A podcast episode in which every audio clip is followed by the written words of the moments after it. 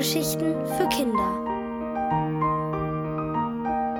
Die Pina-Briefe von Martin Baltscheid.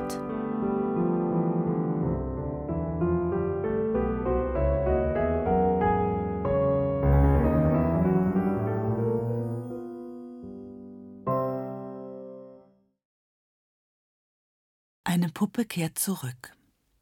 Einmal in der Woche geht Henrietta zu ihrer Großmutter. Henriettas Oma ist gar keine alte Oma. Sie ist jung und gesund und in Rente ist sie auch noch nicht. An einem Tag in der Woche nimmt sie sich frei und die beiden gehen dann schwimmen oder ins Kino oder spielen den ganzen Tag Memory. Henrietta freut sich auf Oma, obwohl sie heute etwas nervös ist, denn Pina, Henriettas Lieblingspuppe Nummer eins, ist seit vier Tagen verschwunden und sie war doch ein Geschenk von Oma. Zwar bekommt Henrietta jeden Tag Post von ihrer Pina, aber wer weiß, wie die Oma reagiert. Also schlägt Henrietta vor, schwimmen zu gehen, da nimmt man sowieso keine Puppen mit. Als die Mutter Henrietta wieder abholt, ist sie müde. 25 Meter ohne Schwimmflügel. Oma erzählt es der Mutter und Henrietta wird bewundert. Aber sie will eigentlich nur nach Hause. Und hat alles geklappt? fragt Oma Henriettas Mama, als sie schon im Auto sitzen. Ja, ja, alles wie geplant, antwortet sie und lächelt. Normalerweise würde Henrietta fragen, was denn geklappt hat und welcher Plan gemeint ist, aber sie schließt schon die Augen, als ihre Mutter aus der Parklücke fährt und ist bald eingeschlafen.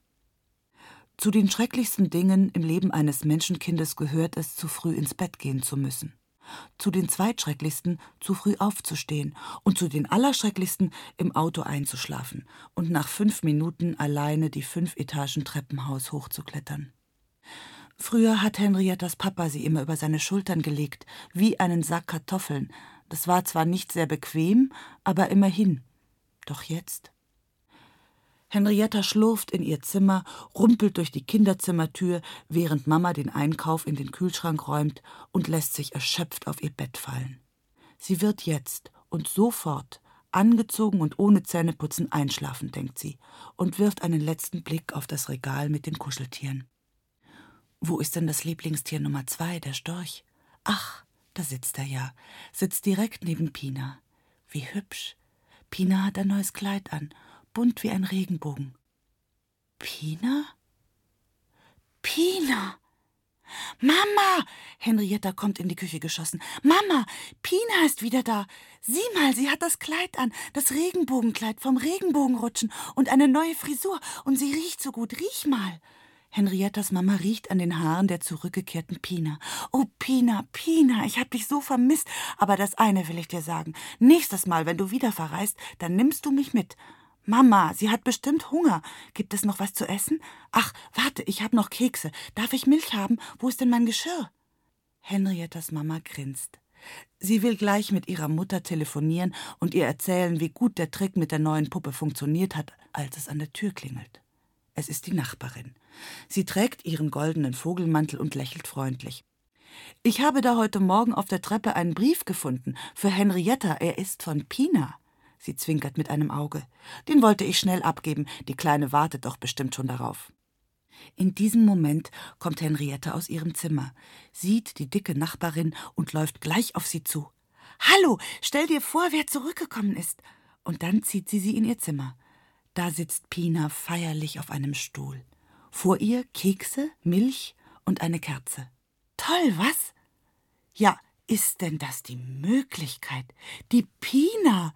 Ruft die Nachbarin aus, schiebt schnell den Brief in ihre weiten Manteltaschen und klatscht dann vor Freude in die Hände. Na, zurück aus dem Urlaub, kleine Herumtreiberin? Sieh mal das Kleid, das ist vom Regenbogen runterrutschen. Ganz schön bunt, was? Die dicke Nachbarin setzt sich auf das Bett und sinkt ganz tief dabei ein. Pina, darf ich vorstellen, meine Nachbarin. Sie hat mir deine Briefe immer vorgelesen. Und dann spielen sie Willkommensparty und auch die Nachbarin bekommt Milch und Kekse. Sie feiern so laut, dass sogar Franz, der Hausmeister, glaubt, jemand habe Geburtstag. Nach zwei Paketen bunte Waffelmischung will die Nachbarin wieder aufstehen, kommt aber nicht so schnell hoch und Henrietta hilft ihr. Dabei fällt der Brief aus der Tasche. Nanu, was ist das denn? der ist ja für mich. Mama, ich habe noch einen Brief von Pina bekommen. Den muss sie gestern noch abgeschickt haben. Henrietta läuft in die Küche und öffnet den dicken Umschlag. Viele Blätter, beschrieben und bemalt. Die Nachbarin kommt auch und setzt sich.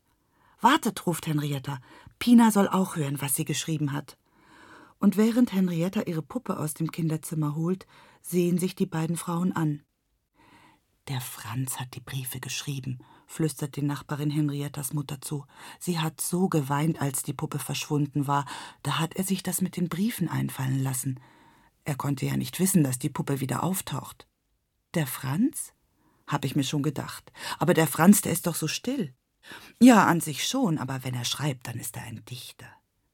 In diesem Augenblick kommt Henrietta zurück, setzt sich auf ihren Stuhl, die Pina auf den Schoß und blickt erwartungsvoll auf ihre Mama.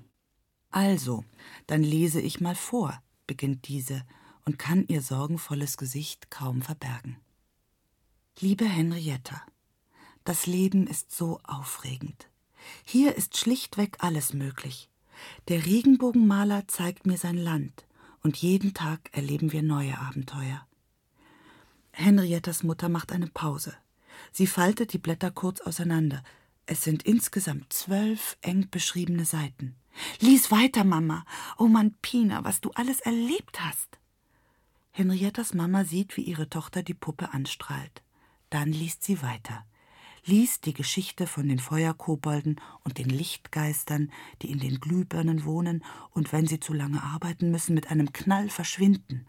Oder die Geschichte vom Besuch bei den Kanallurchen, die, wenn sie einmal zu voll gefressen sind, die Rohre verstopfen. Von Müllmonstern, die einmal in der Woche des Nachts nach Regenbogenland kommen und alle Farbreste fressen. Und von der Frau mit dem vergoldeten Vogelmantel.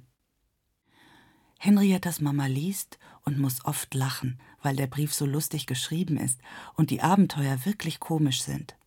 Auch die dicke Nachbarin lacht nur nicht an den Stellen, wo der Mantel mit den goldenen Vögeln vorkommt. In Pinas Bericht nämlich ist es ein Zaubermantel, der sich in fremde Wohnungen schleicht, sich dort in den Kleiderschränken versteckt, um mit den anderen Sachen zu tratschen. Henrietta lacht auch, und besonders laut, wenn ihre Mama und die Nachbarin lachen. Und wenn alle drei lachen, dann ist es fast so, als höre man die Puppe Pina auch. Henriettas Mama hat inzwischen allen etwas zu trinken hingestellt. Und während die Nachbarin bei einer Tasse Kaffee dem Brief lauscht, ist sie fast ein bisschen traurig, dass der gute Franz nicht hören kann, wie sehr seine Geschichten gefallen.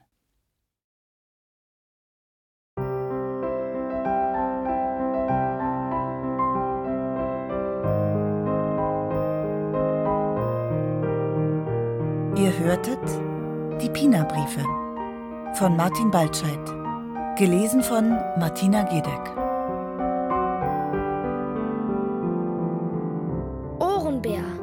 Hörgeschichten für Kinder. In Radio und Podcast.